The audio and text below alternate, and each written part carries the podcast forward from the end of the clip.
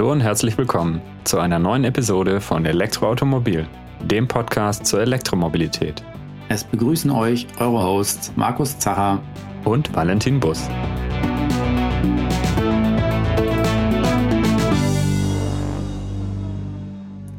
In der heutigen Podcast-Episode wollen wir über die IAA Mobility sprechen, die ja dieses Jahr zum ersten Mal in München stattgefunden hat und auch zum ersten Mal den Zusatz Mobility trug. Und ja, wie die Zusatzbezeichnung andeuten sollte, ging es diesmal nicht nur um Autos, auch wenn IAA ja für internationale Automobilausstellung steht, sondern es sollten alle möglichen Mobilitätsformen dargestellt, präsentiert werden. Und deshalb werden wir heute auch eher über alles sprechen, über verschiedene ja, Messe-Highlights sprechen, die eben nicht in das klassische Pkw-Segment so fallen. Mhm. Trotzdem waren ja einige Pkw-Hersteller vor Ort, wenn auch primär die deutschen Hersteller, wie zum Beispiel der VW-Konzern, BMW mit Mini, Mercedes mit Smart. Genau, von den Importeuren war somit das Wichtigste dann eigentlich Renault, die ähm, ja, sich da ausgestellt haben. Und Renault hatte auch eine Weltpremiere mitgebracht, und zwar den neuen Renault Megane, die neue ähm, Generation, die jetzt voll elektrisch kommen wird. Die wurde da gezeigt. Eine weitere wichtige Weltpremiere von ähm, Serienautos war der Mercedes EQE, also quasi das Elektropendant von der E-Klasse. Und darüber hinaus gab es dann von den diversen Herstellern noch verschiedene Concept Cars und Studien. Aber über die wollen wir heute gar nicht so sprechen. Ähm, dazu findet ihr aber auch viele Informationen bei uns auf dem Online-Portal elektroautomobil.com oder dann auch in der kommenden Ausgabe der Elektroautomobil da wird es auch ähm, ja, viele News dann zu diesen Konzeptfahrzeugen und natürlich zu den neuen Serienfahrzeugen geben. Genau, und heute sprechen wir dafür über die kleineren Vertreter der Elektromobilität, also Kleinfahrzeuge oder auch zwei oder manchmal drei Räder. Ja, oder auch vier Räder. Wir, wir fangen mit einem vierrädrigen Fahrzeug an, allerdings eine Nummer kleiner unter den sonst so typischen PKWs.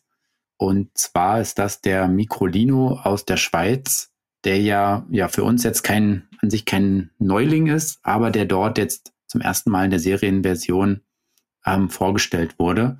Und man muss auch sagen, der Messestand von Microlino wurde auch äußerst rege besucht. Genau. 2019 stand der Microlino schon auf der IAA in Frankfurt damals noch in der ersten Version. Und zwischenzeitlich hat sich da einiges am Fahrzeug getan. Es gibt sozusagen eine Version 2.0. Die erste kam nie in der Form auf die Straße.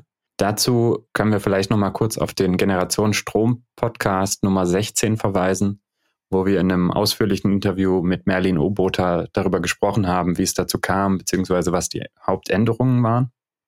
Ja, und äh, eine der wichtigsten Änderungen war eigentlich, dass man die ganze Karosserie nochmal umgebaut hat und zwar in eine jetzt selbsttragende Karosserie.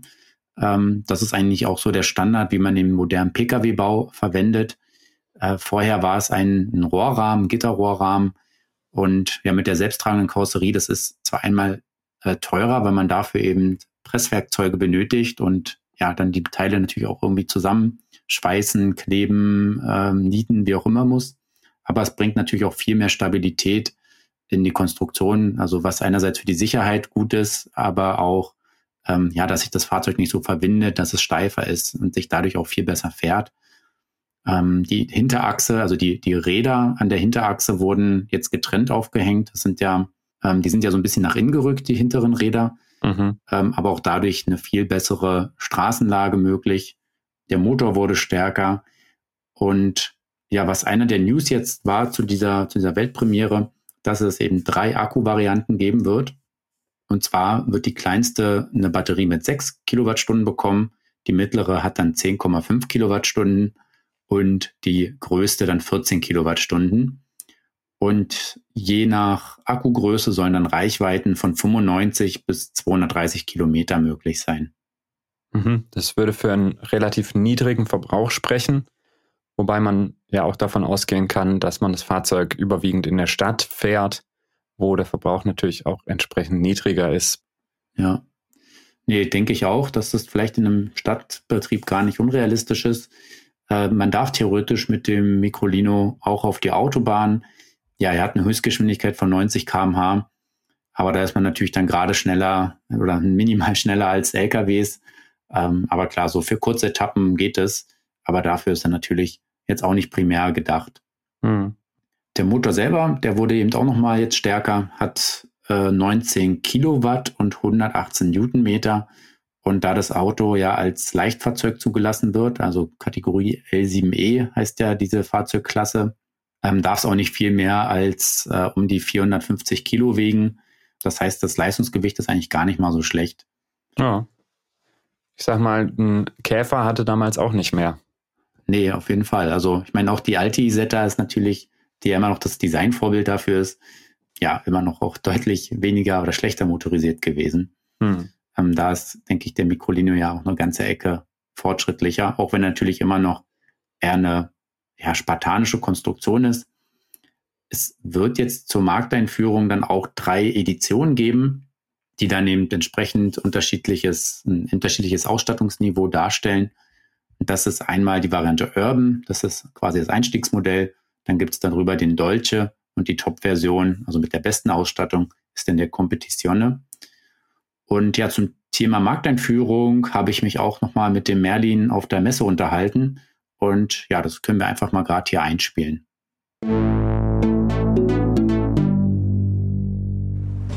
Ich befinde mich jetzt hier am Messestand von Microlino und vor mir steht der Oliver Oboter. Ähm, und ja, wir stehen natürlich ähm, die, der Microlino und wir möchten uns da darüber mal unterhalten, wie der aktuelle Stand ist. Und ich glaube, es, wir müssen nicht mehr so lange warten, bis es endlich losgeht, dass wir den auch auf der Straße sehen, oder?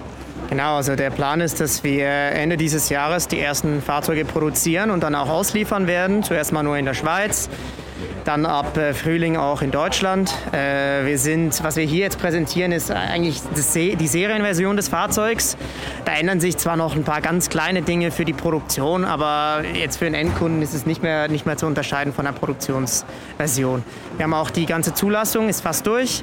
Und äh, ja, deswegen, wir sind Ende dieses Jahres endlich äh, so weit, dass wir mal die ersten Fahrzeuge ausliefern können. Kannst du schon grob sagen, ab wann wir den Mikolino auch in Deutschland oder auch in Österreich ähm, ja, sehen werden, wann der dort ausgeliefert wird?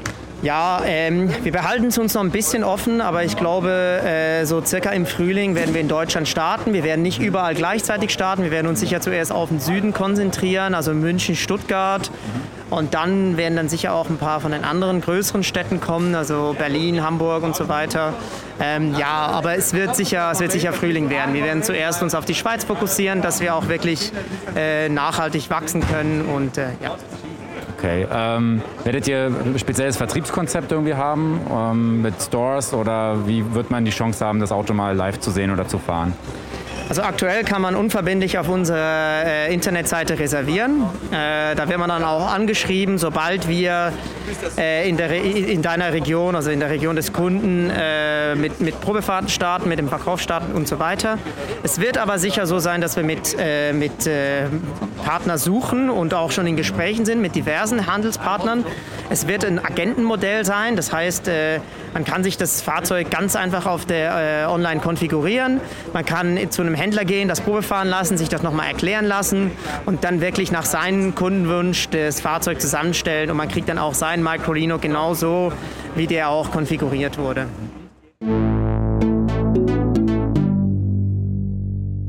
Ja, dann können wir uns ja darauf freuen, den vielleicht auch bald mal zum Test äh, fahren zu dürfen. Und kommen zum nächsten Kleinfahrzeug. Diesmal nicht aus Deutschland oder der Schweiz, sondern aus Israel. Ja, genau. Der, wir sprechen über den City Transformer, ähm, der in Israel äh, erdacht wurde und designt wurde, aber tatsächlich doch auch ein deutsches Fahrzeug ist, denn er wird voraussichtlich in Deutschland produziert werden und wird hier wohl auch so final engineert.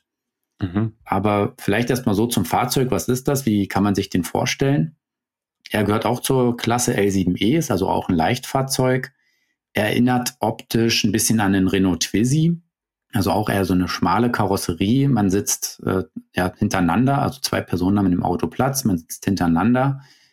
Er hat allerdings noch ein spezielles Feature, weshalb er eben auch Transformer heißt. Mhm. Und zwar kann er die Fahrzeugbreite verändern, also eigentlich die, die Spurweite variieren. das ist jetzt etwas, was man eigentlich auch schon von einem anderen Leichtfahrzeug kennt, von dem Trigo, der bald in Polen produziert werden soll. Der hat auch so eine Möglichkeit. Aber hier ist es nochmal ein bisschen anders gelöst. Ja, es fährt dann wirklich dann die Räder ähm, zur Seite aus bei höheren Geschwindigkeiten, um eben die Fahrstabilität zu erhöhen. Ja, und wenn die eingefahren sind, dann ist das Auto nur einen Meter breit und hat damit, ja, findet natürlich damit überall einen Parkplatz, braucht nicht viel mehr Platz als ja, mancher Roller. Mhm. Und der Hersteller selber sagt, man hat eigentlich ähm, auf einem klassischen Parkplatz, wo sonst ein Auto steht, passen vier, ähm, vier City Transformer, wenn die sozusagen quer parken stattdessen, weil der Wagen eben auch nur ja, rund 2,50 Meter lang ist.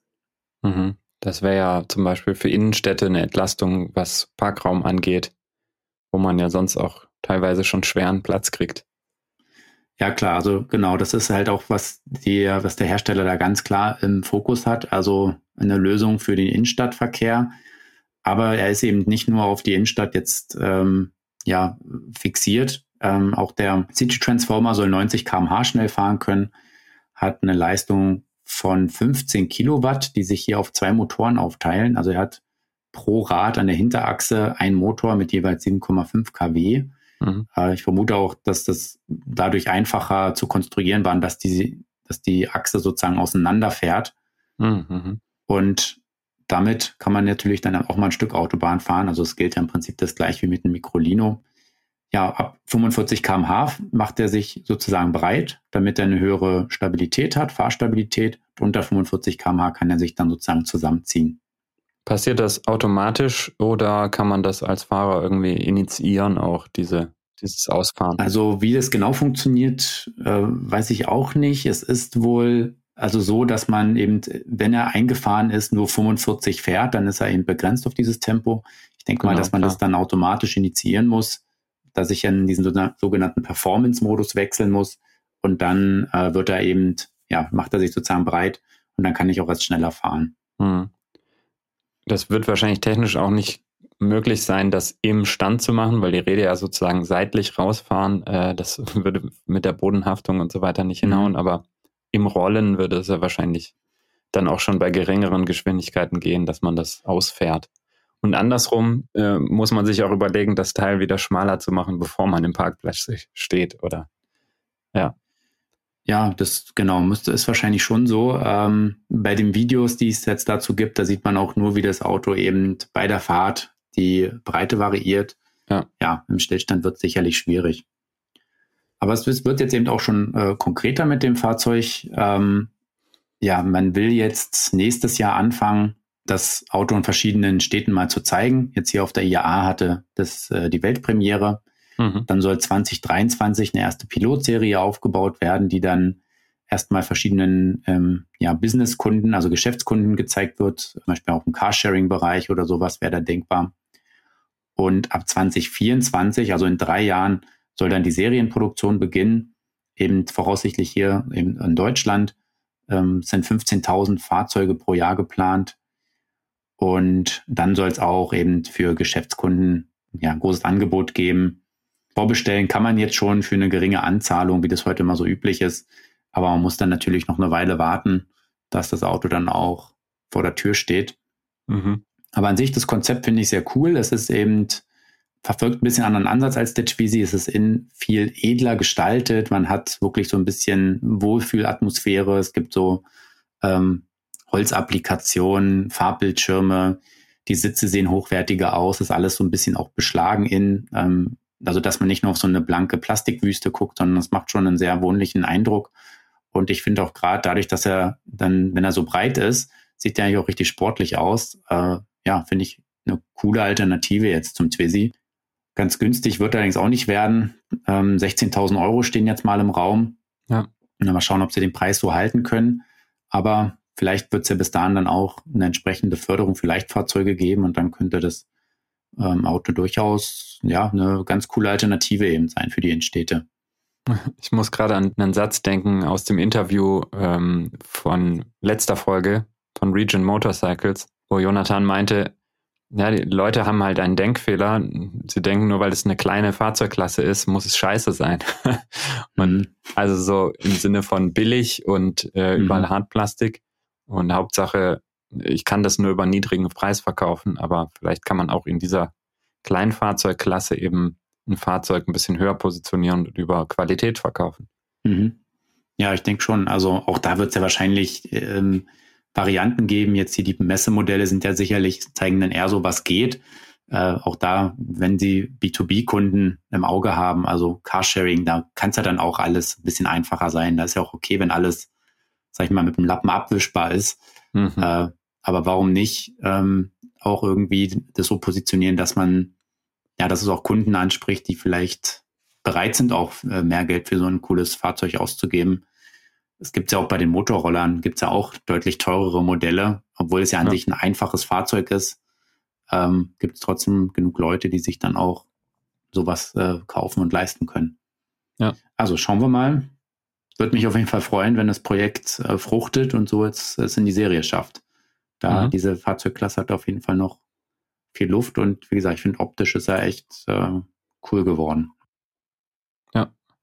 Dann kommen wir zum nächsten Kleinfahrzeug, dem XEV Jojo. Ein interessanter Name. Mhm. Ähm, Im Vergleich zu den beiden vorherigen sah der fast ein wenig konventionell aus, im Sinne von Sitzanordnung und so weiter. Entspricht eher einem normalen Pkw, wie man es kennt. Vielleicht so ein bisschen wie diese, ja, wie ein Smart Fortwo oder die Kleinfahrzeuge Toyota Aygo, Citroën C1, Peugeot wie hieß der? 106? Äh, ja, oder 107, ja. ja. Also so in die Richtung Kleinst-Pkw, aber gehört natürlich auch, wie die anderen beiden jetzt besprochenen, noch in die L7E-Klasse, also die Nicht-Pkw-Klasse. Und der Clou oder das Alleinstellungsmerkmal bei diesem Fahrzeug ist, dass es Wechselakkus hat. Das heißt, hinten sind so drei einzelne Batteriepakete eingeschoben, die man einzeln eben entnehmen kann und dann in einer großen, ja, in so einem großen Ladeschrank sozusagen aufladen kann. Oder natürlich wie ein gewöhnliches E-Fahrzeug per Typ 2 Dose dann eben auch an einer Ladestation oder einer Wallbox aufladen kann. Also gibt es beide Möglichkeiten. Und das ähm, prädestiniert das Fahrzeug natürlich so ein bisschen für, für zum Beispiel Sharing-Anbieter mit äh, festen Stationen, wo man dann die Akkus schnell austauschen kann.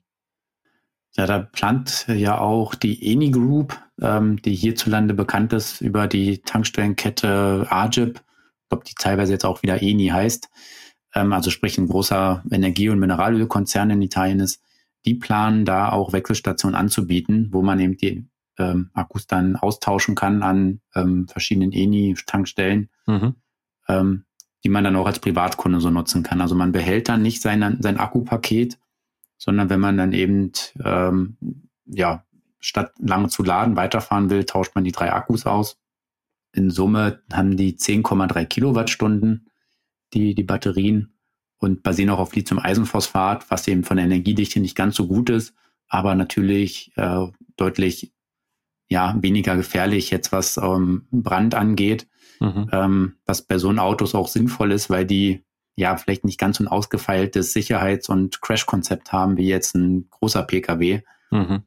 Ähm, von daher ist es vielleicht keine falsche Entscheidung, da auf Akkus zu setzen, die von sich aus schon deutlich sicherer sind im Fall ja. eines Unfalls. Genau, und zumal man eben als Kunde dann eben auch äh, das Akkupaket äh, entnehmen kann und äh, da natürlich auch bei der Handhabung vielleicht ähm, mal einen Fehler machen könnte, theoretisch ähm, ist es natürlich gut, wenn die, wenn die Akkupakete an sich eigensicher sind. Mhm. Genau, ja, das müssen die natürlich sein.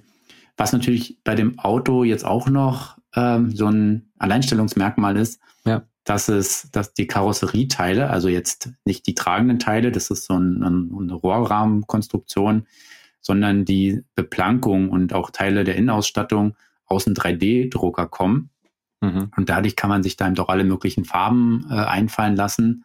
Es gibt jetzt eine gewisse Auswahl, die man konfigurieren kann, aber im Prinzip gibt es da jetzt keine großen Begrenzungen. Ähm, die Teile kommen wahrscheinlich aus China. Also es ist das Fahrzeugkonzept selber wird zwar in Italien entwickelt, aber eben auch in, in China ähm, ja, produziert, so wie ich das verstanden habe, oder mhm. zumindest mhm. Teile davon. Und wahrscheinlich ist da auch das 3D-Drucken etwas günstiger. Aber das ist halt so ein bisschen so der, der Ansatz, den man da verfolgt hat und mit dem auch das Konzept vor ein paar Jahren bei Kickstarter gestartet ist, dass es im Prinzip ein 3D gedrucktes Auto geben soll. Ganz so ist es natürlich nicht, sind eben Karosserieteile. Ähm, andere Komponenten sind natürlich immer noch ganz klassisch gefertigt. Ja, genau, aber es sieht schon sehr ähm, spacig aus, praktisch mit diesem Stahlrahmen außenrum und dann der eher so transparenten Seite ja, schaut auch so ein bisschen von der Seite, könnte man fast denken, es wäre auch so ein Twizy. Aber er ist eben breiter, weil eben die Personen nebeneinander sitzen. Mhm. Hat auch einen relativ großen Kofferraum.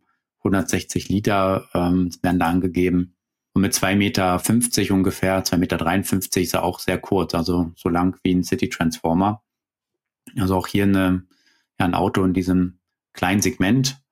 Ähm, preislich liegt der jetzt in Italien bei 13.900 Euro. Da kann dann die Förderung noch abgezogen werden und mal schauen, zu welchem Preis er dann auch nach Deutschland kommt oder auch ähm, ja nach Österreich, also in andere europäische Länder auch noch. Hm. Müssen wir mal warten und äh, natürlich auch mal spannend, wie sich das Auto an sich mal fährt, äh, wie es so gelöst wurde. Ja.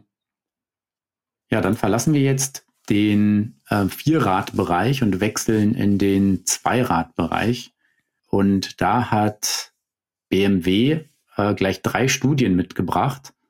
Und Valentin, ich glaube, du hast dir die ja doch mal genauer angeschaut.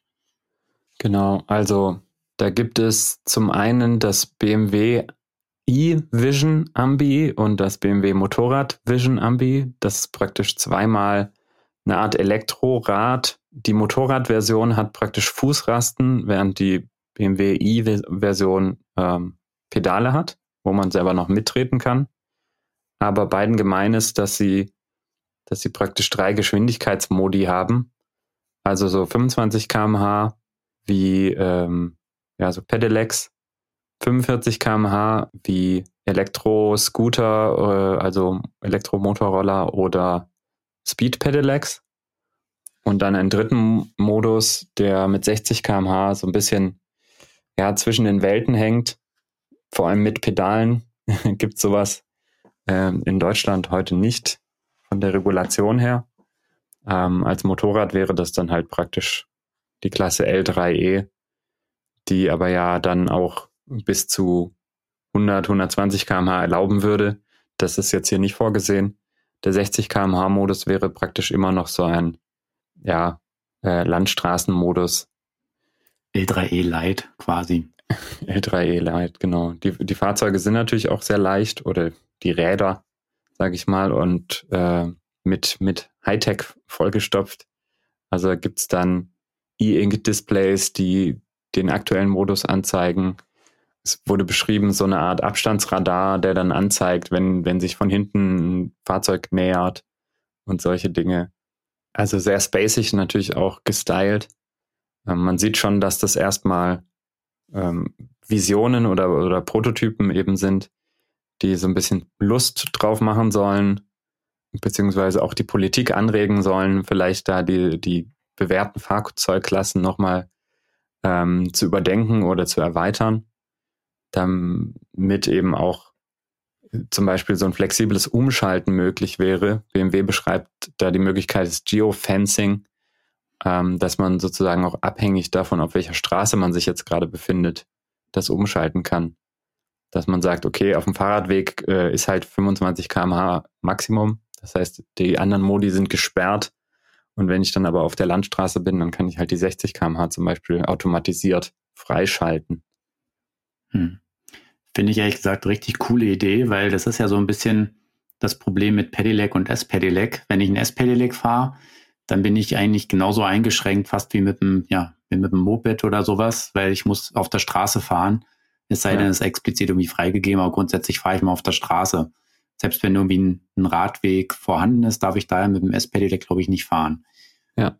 Aber wenn ein schöner Radweg da ist, will ich ja lieber den nehmen. Zum Beispiel mit dem Rad ja dann auch ähm, ja, Strecken fahren kann, keine Ahnung, durch den Wald oder sowas, ja, wo genau. ich mit dem Auto sowieso nicht hin darf oder mit dem Motorrad kann ich das fahren. Und wenn ich da rauskomme, komme wieder auf eine Straße, dann wechsle ich auf 45 oder ja sogar 60, wo ich ja in der Stadt dann richtig gut mitschwimmen kann und auch gar kein Bedarf mehr besteht, dass ich da irgendwie überholt werde.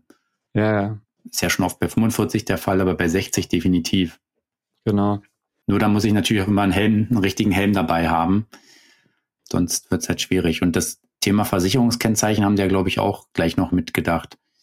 Genau, auch das wäre dann praktisch über so ein E-Ink-Display gelöst und zum Beispiel eine, eine App, wo dann hinterlegt ist, okay, ich habe diese Versicherung, dann wird auf dem Display eben dann auch das Kennzeichen angezeigt. Und das Schöne, wer, wer das nicht kennt, also diese E-Ink-Technologie ist ja das, was man in so E-Book-Readern hat, also äh, Displays, die keine Energie brauchen, um, um äh, was darzustellen, sondern wo einfach nur einmal die Farbpigmente sozusagen bestromt werden, das Bild sich darstellt und dann ist das Ganze ablesbar einfach unter, unter normaler Sonnenlichtbeleuchtung ähm, sozusagen wie, wie eine Seite Papier. Mhm. Das heißt, es braucht dann zum Beispiel auch keinen Strom, solange ich es nicht umstelle. Ähm, das heißt, das Kennzeichen kann da auch dauerhaft angezeigt bleiben, ohne dass es mir den Akku leer saugt oder sowas. Mhm. Ja, ziemlich coole Idee. Dann wird ja auch ähm, der, das Smartphone da mehr genutzt für. Also ich habe keine Displays oder sonst kein, keine zusätzlichen Bedienelemente, sondern es wird halt alles über eine Smartphone-App gesteuert. Mhm. Ähm, ja, finde ich beide Fahrzeuge sehr cool, gerade eigentlich dieses, dieses Fahrrad, also das BMW i Vision Ambi, ja. ähm, das eben noch Pedale hat, weil das ja, ja so super äh, umfangreich eigentlich genutzt werden kann dann. Sieht doch sehr cool aus, finde ich cool, dieses sehr schlanke Design. Genau, also ähm, da können wir uns eigentlich diesem Appell an die Politik anschließen, ähm, die, die Gesetzgebung dahingehend zu erweitern oder zu modernisieren, dass eben auch so, so dynamische äh, Umschaltung möglich ist. Weil, ja, wie du sagst, ne, wenn ich mir jetzt überlege, ich habe schon ein Fahrrad und äh, vielleicht noch ein Motorrad und ich will, will irgendwas dazwischen oder ich will eins davon ersetzen, dann ist es halt zu eng, wenn ich sage, okay, mit dem mit dem einen kann ich nicht schneller als 25 fahren, mit dem anderen mhm. darf ich aber wieder nicht auf den Radweg hier durch den Wald. Äh, dann wird es halt schon schwierig. Ja, nee, absolut. Also schauen wir mal, was sich da ergibt. Ich finde schon so eine 25, 45 Umschaltung wäre ja schon auch ein sehr cooles äh, Argument. Ja. Wird mich sehr ansprechen. Ich meine, ganz billig werden die zwei Räder wahrscheinlich nicht werden. Dafür hat BMW natürlich einen entsprechenden Premium-Anspruch. Aber ja, schauen wir mal, was noch kommt. Genau. Dann gab es ja noch ein drittes äh, Zweirad, was da gezeigt wurde, auch äh, in dem Fall vom BMW Motorrad. Genau. Und zwar das Konzept CE02. Wenn wir uns kurz zurückerinnern, vor nicht so langer Zeit wurde ja auch das Konzept CE04 gezeigt, was jetzt als CE04 ohne Konzept auch in Serie gegangen ist und ja auch ziemlich futuristisch aussieht und auch ziemlich groß ist. Ähm, stand auf der Messe auch rum. Ähm, ja. ja. jetzt geht es eben nochmal zwei Nummern kleiner mit der C02 weiter, die dort äh, BMW eben vorgestellt hat. Genau, also ich konnte mich auf der IAA auch kurz mal auf das CE04 draufsetzen und dieser, das ist schon ein Großroller, sage ich mal, also so ähm, gefühlte zwei Meter lang, ähm, relativ wuchtig. Und da wäre das CE02 eben dann nochmal eine deutlich ähm, kompaktere ähm, Version, die so wie ich es verstanden habe, eben auch wirklich jüngere Kunden ansprechen soll. Ähm, es fällt auch in die L3E-Klasse. Das heißt, man kann auch mit, mit 16 praktisch diesen 125er Führerschein machen und dann ja, könnte man dieses CE02 auch fahren. Ähm, und ich glaube, das ist gerade auch die Zielgruppe, die BMW da versucht hat anzusprechen. Also so als Detail, als Beispiel, die ähm, C02 der Roller hat unten so einen Halter für ein Skateboard und dieses Skateboard äh, würde dann auch als Fußraste oder Fußabstellbrett äh, fungieren und äh, könnte dann praktisch für die letzte Meile genutzt werden in der Fußgängerzone zum Beispiel. Insgesamt ja, wirkt es, wirkt es sehr kompakt wie so ein Funbike oder wie so eine, so eine Honda Monkey oder sowas in die Richtung und ist auch sehr, sehr modern gestylt. Ja, sehr lässig. Also man kann sich, ja, man kann sich vorstellen, wie da praktisch mit der, mit der Bluetooth-Box äh, zwischen die Spannriemen gespannt äh, die Jugendlichen damit irgendwie über den Parkplatz ihre, ihren Slalom ja. fahren, so ungefähr. Ja, mal schauen. Also wahrscheinlich auch da eher ähm, für die Preislich wird es wahrscheinlich auch nicht so ganz günstig sein. Aber ich denke, BMW nimmt diese Konzepte doch, oder also gerade BMW Motorrad durchaus ernst. Ähm, mhm. Und wenn sie die CE04 schon so gebracht haben, glaube ich, gibt es gute Chancen, dass die CE02 da es auch in Serie schafft, sicherlich mit dem einen oder anderen Detail dann entschärft. Aber ja, ich denke, da will man jetzt mit den E-Motorrädern oder E-Motorrollern ja auch andere Zielgruppen ansprechen und sich da auch abheben von den Retro-Bikes, die es da in der Richtung gibt. Äh, davon gibt es ja auch relativ viele. Ja. Und ja, einfach mal neuer, neue Designansätze verfolgen. Vielleicht doch gerade noch zwei Daten dazu ähm, oder drei. Die Höchstgeschwindigkeit von der C02 wird mit 90 km/h beziffert, soll 90 Kilometer Reichweite haben. Also auch hier urbanes Umfeld sicherlich kein Thema, die Reichweite. Und äh, 120 Kilogramm wiegen. Ja, ähm, von daher auch hier freuen wir uns, wenn es die, wenn es dieses Zweirad auf die Straße schafft. Genau, also das wäre auf jeden Fall nochmal eine Bereicherung für die, für die Vielfalt in diesem Segment. Am anderen Ende der zu erwartenden ähm, Preisskala, also sprich am unteren Ende, da probiert es auch ein neuer Hersteller, der eigentlich gar nicht so unbekannt ist, und zwar Segway Ninebot. Mhm. Ähm, die wollen jetzt auch mit einer Palette von Mopeds und Mofas in äh, Deutschland und Österreich durchstarten. Und der Segway kennt man ja schon von, ja, einmal von diesem zweirädrigen, selbstbalancierenden Gefährt mit Lenkstange, das ja jetzt so ein bisschen gefloppt ist, aber noch viel bekannter inzwischen durch die, ähm, durch die Kombination mit Ninebot sind ja die E-Scooter, von denen wir ja auch einen getestet haben in der aktuellen Ausgabe 04 2021, der da halt Seat Mo heißt, aber es ist ja im Prinzip ein Ninebot. Mhm. Also diese E-Kick-Scooter, da sind sehr groß drin, beliefern da auch einige dieser Sharing-Betreiber. Und jetzt geht's eben eine Klasse höher weiter mit ja einem ja, Kombination aus E-Mofa und E-Scooter. Und ja, das E-Mofa ist halt wirklich ein sehr kleines, kompaktes äh, Zweirad. Es ist eigentlich kein echtes Mofa, es ist eher ein, ein kleines Moped, aber es heißt eher ein E-Mofa, das es in der Variante mit 25 oder 45 kmh geben wird und bis zu 105 Kilometer schaffen soll. Mhm. Und ich finde, das sieht eigentlich auch relativ cool aus. Ähm, ja, ist sehr modern gestylt und soll vor allem extrem günstig sein. Also der Basispreis, wahrscheinlich dann für die 25 kmh Version, soll bei 1800 Euro liegen, was ja weniger wäre, als so manches E-Bike kostet. Ja, es sieht für mich schon sehr auch ja, minimalistisch aus vom Design her. Da wird wahrscheinlich nicht viel dran sein, was kaputt gehen kann und dementsprechend auch nicht viel, was, was Kosten erzeugt. Aber wenn das, was dran ist, äh, von guter Qualität ist, dann ist es auf jeden Fall ein Kampfpreis. Ja, genau. Also da muss man natürlich gespannt sein. Man darf da jetzt vielleicht nicht zu viel erwarten, aber ja, es macht jetzt zumindest mal optisch, was man jetzt sehen kann, einen robusten Eindruck und ja, es ist eben ein, mhm. Wirklich da immer die, die Einstiegsklasse an, an Mopeds, die hier bedient wird, aber eben von einem großen renommierten Hersteller, äh, die Kickscooter selber haben ja auch schon eine sehr hohe Qualität. Ähm, ich denke, da besteht schon das Potenzial, dass das auch bei den Mopeds nachher funktioniert. Ja, ja wenn dieses E-Mofa B110S, so der komplette Name, zu klein ist, dem wird dann auch noch ein bisschen darüber was angeboten. Ja, Segway nennt die dann einfach E-Scooter, die Klasse darüber, die es zum Start in drei Varianten geben wird ähm, einmal 110S und den 110 SE, wobei der SE einfach nur die Startedition sozusagen ist mit ein bisschen besserer Ausstattung äh, von dem Modell. Mhm. Und danach, darüber rangiert dann noch der 125S. Die sehen alle mehr oder weniger gleich aus. Der E125S hat aber einfach einen Zusatzakku und damit auch eine höhere Reichweite von bis zu 140 Kilometern. Und das Einstiegsmodell, die E110S, kommt auf 75 Kilometer, also halt knapp die Hälfte. Mhm. Bisschen mehr als die Hälfte. Ja, ein bisschen mehr als die Hälfte, genau. Auch hier soll es eine Variante mit 25 äh, kmh geben und natürlich 45 kmh, wobei ich 25 kmh bei so einem Roller schon dann, also bei so einem normal großen Roller, sage ich jetzt mal, äh, schon sehr wenig finde. Mhm.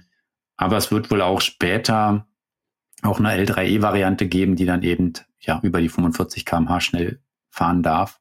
Ähm, was ich noch ganz bemerkenswert hier finde, äh, dass nicht nur zwei Personen drauf Platz haben. Bei dem Emo-Phase ist natürlich nur eine Person bei der Größe, sondern auch äh, 27 Liter Gepäck, was dann ungefähr zwei Helmen entsprechen soll. Also vielleicht so Jet-Helme könnten da zwei Stück reinpassen. Ähm, das mhm. können so viele Mopeds eigentlich nicht bieten. Also gerade jetzt im Elektrobereich ohne zusätzlichen ähm, Case hinten drauf. Genau, da wird ja meistens der Platz, der bei den Verbrenner-Mofas oder Mopeds für ähm, Helme verfügbar ist, von den Akkus dann gefüllt. Genau, deswegen scheint es hier aber noch ein bisschen Platz zu geben.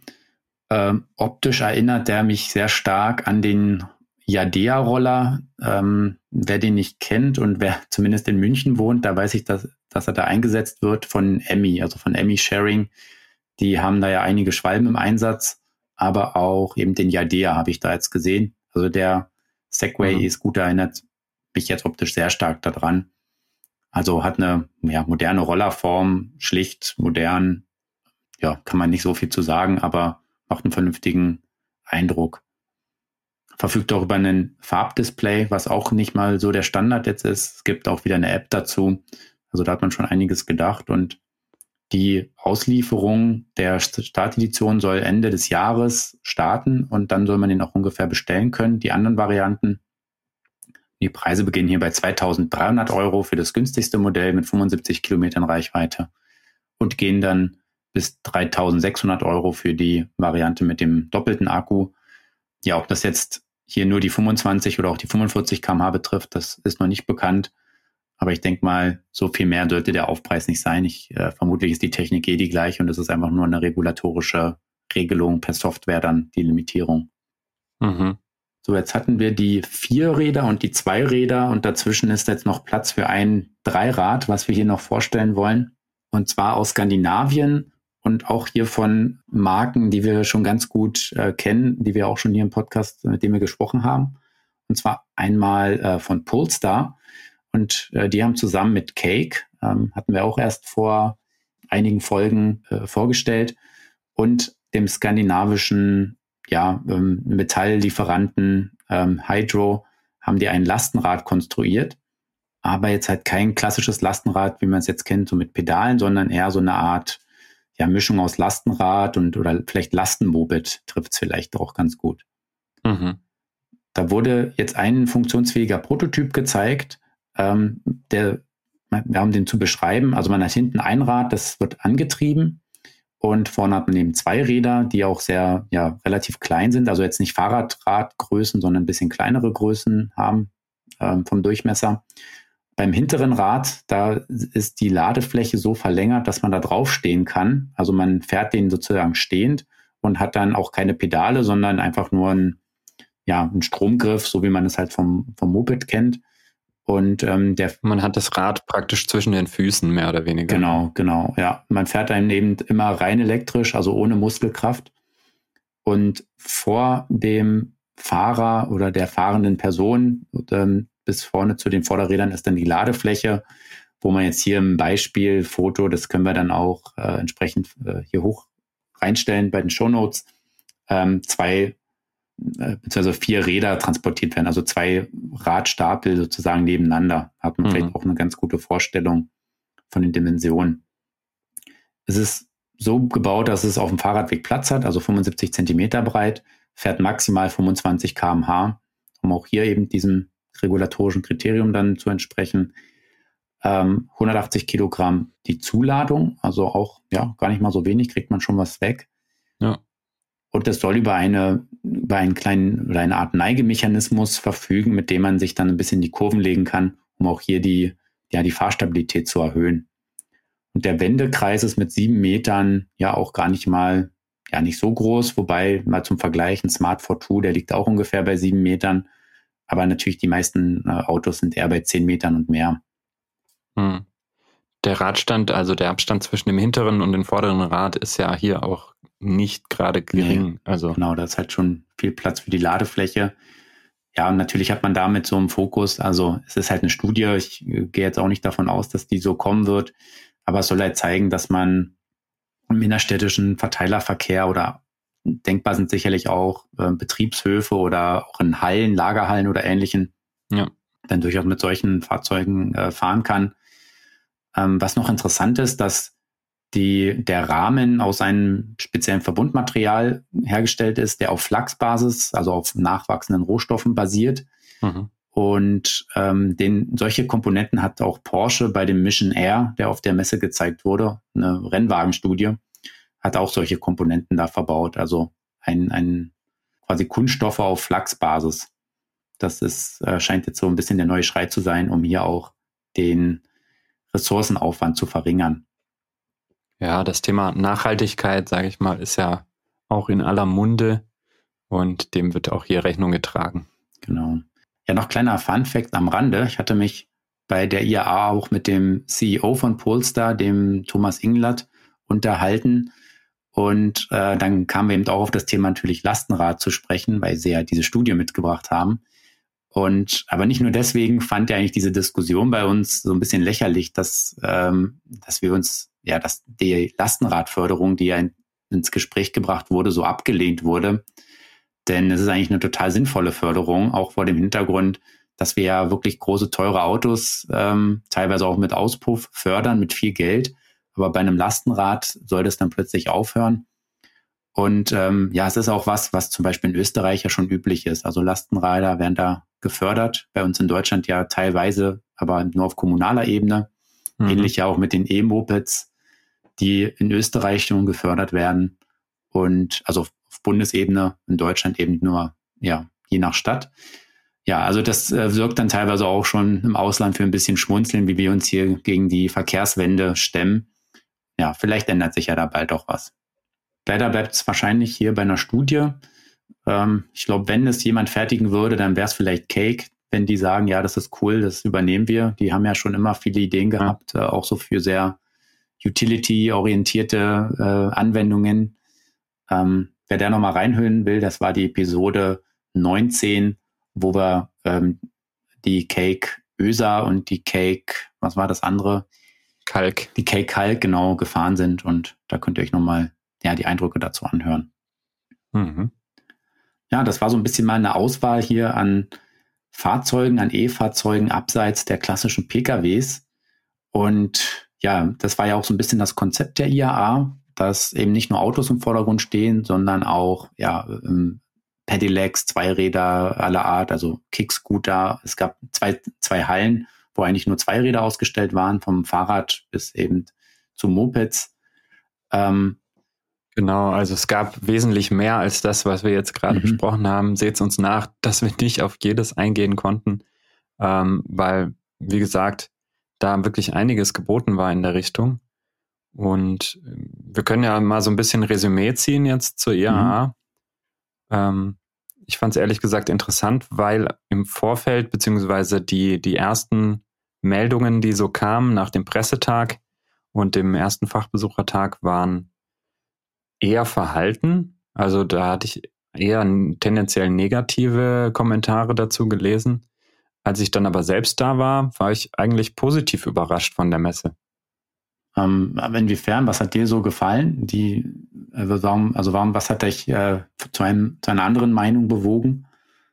Also ich finde es halt interessant, dass da doch sehr ähm, unterschiedliche Leute praktisch auch angesprochen wurden von der Messe.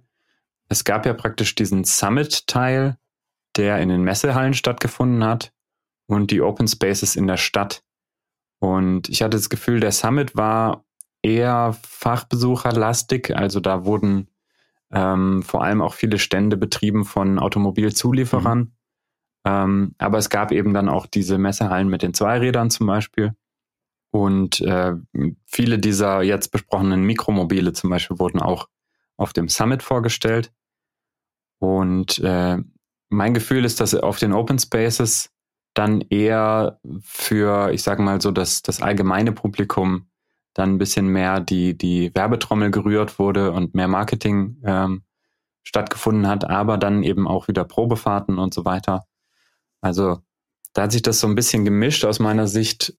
Der Open Space war jetzt vielleicht für die Fachbesucher weniger interessant, aber dafür eben besonders auch, wie es ja gedacht war, eben für, für ja, Otto Normalverbraucher, sag ich mal, oder mhm. auch Leute, die sich jetzt, die zu der IAA in Frankfurt gar nicht hingegangen wären, weil sie gesagt haben, was soll ich mir da einen ganzen Tag lang nur Autos mhm. angucken? Ja, genau, so den Eindruck hatte ich auch. Ich habe mir auch beides angeschaut. Ähm, was ich jetzt gut fand beim Summit war auch diese Durchmischung mit, ja, eben zwar nicht nur Autozulieferer auch da, man hatte auch viele Startups, die da ihre Stände hatten. Ja. Viel an Ladelösungen, also eh das Thema E-Mobilität stand sehr weit vorne. Es wurde ja so gut wie kein Verbrenner oder nur ganz wenige Verbrenner ausgestellt, aber eigentlich in den Hallen war so gut wie alles elektrisch oder teilelektrisch ja. zumindest, was jetzt von PKWs noch da war. Mit klaren Fokus aber auf reine E-Autos. Ähm, ja, das war halt auch für die kleineren Firmen ähm, Vorteil, was ich auch so aus den Kommentaren so mitbekommen habe, weil dadurch wurden die nicht, ähm, bei so einem Start, so ein Startup hat eine kleine Fläche sich da gemietet, die haben, ich weiß nicht, da keine 20 Quadratmeter und die wurden jetzt ja. nicht in irgendeine Spezialhalle abgeschoben, so nach dem Motto, ja, da kann man mal durchschlendern, aber eigentlich ist äh, die Musik spielt hier in den Haupthallen, sondern jede Halle hatte dann meist einen, äh, einen großen OEM als Aussteller, dann vielleicht noch äh, ein, zwei große Zulieferer wie halt Bosch oder Conti oder so. Und dann waren dazwischen aber eben auch kleinere Firmen, die vielleicht nicht so bekannt sind. Und dadurch hatte man eine gute Durchmischung, war als Fachbesucher jetzt eben auch interessant, wenn man alles dabei hatte. Aber auch als, sag mal, interessierter Endkonsument ist es durchaus auch ähm, dann spannend gewesen, sich das anzuschauen. Also von daher fand ich die, diese Mischung schon ähm, sehr interessant, weil es eigentlich ja, unser Thema, ähm, das wir bei Elektroautomobil behandeln, ähm, Elektrofahrzeuge, ähm, Elektro, also Urban Mobility, ähm, Zweiräder, das war alles abgedeckt. Das war jetzt an sich sehr spannend. Ähm, wenn man vorgehabt hat, beides zu besuchen, den Open Space und den Summit, dann musste man allerdings viel Zeit einplanen. Also ich habe ja. auch sehr unterschätzt, wie lange man unterwegs ist. Wenn man, bis man aus der Messehalle rausgelaufen ist, dann zu diesen Shuttlebussen gelatscht, dann muss man einmal über den, das ganze Messegelände laufen. Dann, klar, muss man noch ein bisschen warten, bis der Shuttlebus dann auch losfährt. Das, was cool war, es waren, ähm, glaube ich, alles E-Busse. Also ich bin einmal mit einem Mercedes E-Citaro hingefahren und mit einem E-Citaro G zurück. Also mit dem, mit der äh, Langvariante sozusagen von dem. Aber das mhm. hat sich trotz der Blue Lane ganz schön gezogen. Man steht da halt dann doch in zig Ampeln. Äh, es war sehr viel Verkehr. Also die Blue Lane war halt nicht durchgängig, wirklich exklusiv. Die hätte eigentlich irgendwie ja noch stärker freigehalten werden müssen. Und das hat dann wirklich viel Zeit gedauert. Dann kommt man an einem Punkt an. Du wolltest zu einem bestimmten Stand hin. Das war dann erstmal ja auch ziemlich weit weg. Dann habe ich mir da halt immer so eine ähm, Sharing-Scooter dann genommen, um da hin und her zu fahren zwischen den verschiedenen Plätzen. Ähm, also mhm. Also wenn man da jetzt ein bisschen Zeit, also Zeitdruck hatte und ähm, jetzt nicht einfach nur ganz gemütlich den ganzen Tag da hin und her geschlendert ist, was sicherlich am sinnvollsten gewesen wäre, dann war es eben, ja, ging sehr viel Zeit für diese Logistik drauf. Ich glaube aber, wenn man sich nur den Open Space gegeben hat, dann ist es so als, ja, wie du schon sagst, als Endkunde eigentlich am interessantesten gewesen. Und da ich das Wetter mitgespielt hat, war auch so die, die Stimmung, glaube ich, ganz gut. Es war so ein bisschen Volksfestatmosphäre ja. und man brauchte ja da irgendwie auch kein, kein Ticket für, sondern konnte sich die Sachen einfach so anschauen. Ja, dem kann ich nur beipflichten, dass das ein Tag eigentlich zu wenig Zeit war ähm, für das, was geboten wurde. Vor allem, wenn man eben dann hier und da auch mal an einem Stand in ein fachliches Gespräch kommen wollte. Da geht ja dann auch sehr schnell viel Zeit rum. Mhm. Ähm, dann konnte man sich an einem Tag eigentlich nicht alles angucken. Mhm. Genau, also selbst bei mir mit zwei Tagen war die Zeit schon knapp. Also von daher, äh, es zeigt schon, dass es eigentlich, wenn man da ein bisschen tiefer in dem Thema sich reinarbeiten will, äh, sehr interessant ist. Ein paar Sachen, die eben, die wirklich nicht so gut mir gefallen haben, eben diese langen Wege, dann auch, dass die Blue Lane so ein bisschen witzlos war. Man hätte meines Erachtens auch die Innenstadt noch vielleicht ein bisschen stärker autofrei machen sollen, weil es war ganz cool zwischen dem mich jetzt nicht ähm, hier kritisieren, wenn ich da falsch stecke. Ich kenne die Plätze nicht so gut. Aber ich glaube, zwischen dem Odeonsplatz und dem Königsplatz, meine ich, war das. Da hat man einfach die Straße sozusagen autofrei gemacht. Da konnte man dann auch mit verschiedenen Zweiradlösungen, also Mopeds, sich da leihen, um da hin und her zu fahren, Scootern und so weiter. Und natürlich die Sharing-Anbieter waren auch am Start. Mhm. Und das hat mal gezeigt, wie, wie spannend, äh, wie entspannt das eigentlich ist, in der Stadt mit solchen Rollern hin und her zu fahren, wenn alle nur damit unterwegs ist. Also wenn du die Fußgänger ja. hast und dann hast du eigentlich fast die ganze Straße für dich. mit ganz wenigen Autos noch, die da eben noch An Anwohner oder so waren. Ja, wie entspannt man eigentlich mit solchen Fahrzeugen dann da ankommt und nicht dauernd umgucken muss, dass man irgendwie überfahren wird oder eben nicht überfahren hm. wird. Und das hätte man vielleicht sogar noch ein bisschen stärker ausweiten können. Ähm, ich fand es auch ein bisschen sinnlos, dass zum Beispiel bei Porsche war es, ich glaube auch bei Audi, äh, die, die Testfahrten in der Innenstadt stattgefunden haben und nicht im, im Außengelände. Klar, man ist natürlich dadurch näher am Kunden, ja. aber dann, das war wirklich viel Verkehr auch in München. Dann steht halt der Porsche Taycan mit seinen, weiß ich nicht, 700 oder nee, so fährt er nicht, aber 500 äh, irgendwas kW äh, in der Innenstadt rum im Stau und dann ist das eigentlich so ein bisschen genauso diese Anti-Werbung, die man ja eigentlich nicht haben will. Also genauso, ja, ja ist egal wie viel Leistung du hast, nachher stehst du halt mit dem Auto dann auch nur im Stau rum, wenn, wenn der Verkehr nicht läuft. Und ich glaube, das war nicht ganz so geschickt äh, gelöst. Ja, vielleicht, also das ist vielleicht auch so ein bisschen diese Krux, man will irgendwie immer noch Automobile ausstellen, aber eigentlich, und das ist auch eine gute Lösung, sie in die Stadt zu bringen, weil da eben die Leute einfach vorbeischlendern können, statt da irgendwie umständlich aufs Messegelände rauszufahren. Auf der anderen Seite eine Probefahrt zu machen, ist in der Innenstadt wieder relativ sinnlos, weil man halt im, ja. in, in, dem Verkehr steht, der ja durch die Autos verursacht wird. Ähm, das ja zeigt dann eigentlich auch so ein bisschen das Problem oder das, was vielleicht auch bei der IAA dann kritisiert wurde. Aber an sich, jetzt so als Fazit, fand ich das Konzept ähm, erstmal sehr gut gedacht. Ich fand die Durchmischung sehr gut. Mich hat es natürlich eben ja thematisch jetzt auch sehr interessiert, ähm, eine hohe Abdeckung mit den ausgestellten Produkten gehabt. Ähm, und die Punkte, die ich angesprochen habe, irgendwie dieses Entzerren, ähm, wie kriegt man die Verbindung schneller zwischen beiden Standorten hin, es war teilweise auch schwer zu navigieren, wenn man sich jetzt nicht perfekt in München auskennt mit diesen ganzen Platzangaben. Ich habe keine Ahnung, wo irgendein Platz ist. Ich ähm, ist mir ehrlich mhm. gesagt dann zu kompliziert. Es war auch teilweise schlecht ausgeschildert. Man wusste auch nicht, mit welcher, äh, wo jetzt genau der Bus abfährt, wo die U-Bahn-Linien sind, mit denen man fahren kann. Und ich, so wie ich es mitbekommen habe, auch andere Besucher, die jetzt nicht ähm, jeden Tag in München unterwegs sind, hatten also ihre Probleme gehabt. Äh, also irgendwie ist man davon ausgegangen, da sind nur Leute aus München. Das muss halt besser werden. Aber ich denke, so dieser Ansatz, das durch, durchmischen mit Fach- und ähm, Privatbesuchern, mit, ähm, mit Autoherstellern, ähm, Zweirädern, Startups, Zulieferer, das kann ein Konzept sein, was funktioniert. Ähm, und ja, was vielleicht dann auch in zwei Jahren wieder trägt. Da muss man jetzt mal abwarten, wie es weitergeht. Dann mit Flugtaxis vom Messegelände in die Innenstadt. Ja, dann in zwei Jahren vielleicht gar nicht so unrealistisch, dass es da schon bald losgeht. Ja, tatsächlich. Könnte sein, auch wenn das sicherlich nicht die Massenmobilitätslösung dann ist. Ist es ja in München, da kann die Dorothee Bär ja dafür sorgen. Genau, da kann sie mit Flugtaxi an, anreisen. Ja, ansonsten, wenn ihr euch hier noch ein bisschen mehr zu informieren wollt, dann freut euch auf die kommende Ausgabe der Elektroautomobil. Das ist dann die Ausgabe 05 2021, die ab 7. Oktober im Handel erhältlich ist oder idealerweise bekommt ihr sie auch schon direkt in den Briefkasten geliefert. Falls nicht, könnt ihr eben natürlich auch ein Abo abschließen auf unserer Homepage elektroautomobil.com. Da findet ihr auch noch weitere Artikel, gerade zu den ähm, Pkw-Studien und auch zu den Neufahrzeugen, also dem Megan und dem Mercedes EQE, äh, könnt ihr euch noch weiter informieren und ja, eben natürlich dann in der kommenden Ausgabe, wo auch unter anderem die drei BMW-Motorräder Studien detaillierter vorgestellt werden. Mhm. Und natürlich gibt es da wieder weitere andere äh, Fahrzeugtests, Technikthemen und so weiter. Und auch ähm, beginnen wir da mit einer dreiteiligen Serie zum Thema elektrischen Fliegen. Also das Thema Flugtaxi, ja, wird vielleicht doch konkreter, als man glaubt, auch wenn es vielleicht nicht die Massenlösung ähm, in den nächsten paar Jahren sein wird. Aber auch da geht's voran. Und darüber könnt ihr auch in unserer kommenden Ausgabe euch dann informieren. Jo.